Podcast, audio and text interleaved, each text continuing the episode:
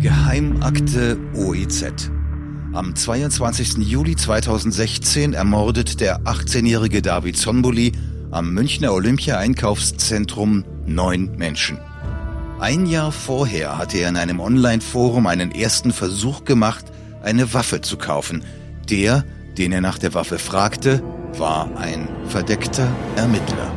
Ungefähr zwei Drittel dieser Aktenordner beschäftigen sich allein mit der Frage, gab es Mittäter?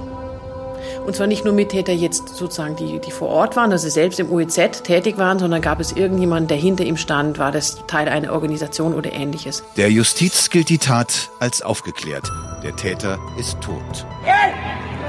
Er hat die Schusswaffe, der ist im, im Unternaut her, ist drin, der hat seine Waffe geladen.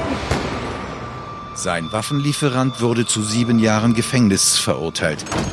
Aber ist der Fall damit wirklich erledigt? Er hat mich gefragt, ob ich auch Kalaschnikows hätte. Und habe ich gesagt, ja, ich habe welche. Habe ich aber auf meine legalen Waffen bezogen. Ich selber habe legal ja, über 40 Waffen besessen. Teilweise auf Mandanten habe ich die gehabt. Und ich hatte drei legale Kalaschnikows, die in Halbautomatik schießen. Und daher kann ich mich damit auch aus und habe gesagt, ja, ich habe auch Kalaschnikows. Es handelte sich um ein rassistisch motiviertes, ein rechtsextremistisch motiviertes Attentat, bei dem also neun Menschen ermordet und zahlreiche Menschen zum Teil schwer verletzt worden sind. Ich bin Christoph Lemmer, Reporter bei Antenne Bayern. Seit einem Jahr recherchiere ich an diesem Fall. Es ist jetzt im Rahmen des OEZ gekommen. Das hat es so in der deutschen Kriminalgeschichte in dieser Intensität noch nie gegeben. Da ist kein Herz mehr drin, da ist ein Stor drin.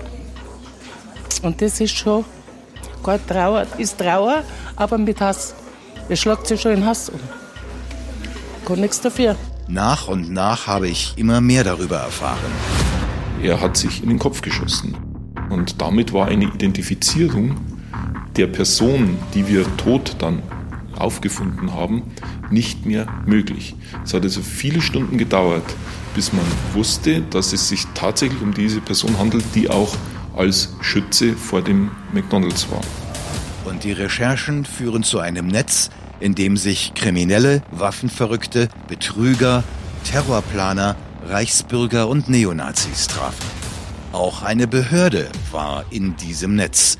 Verdeckt, verschlüsselt, geheim. Bis jetzt. Geheimakte OEZ.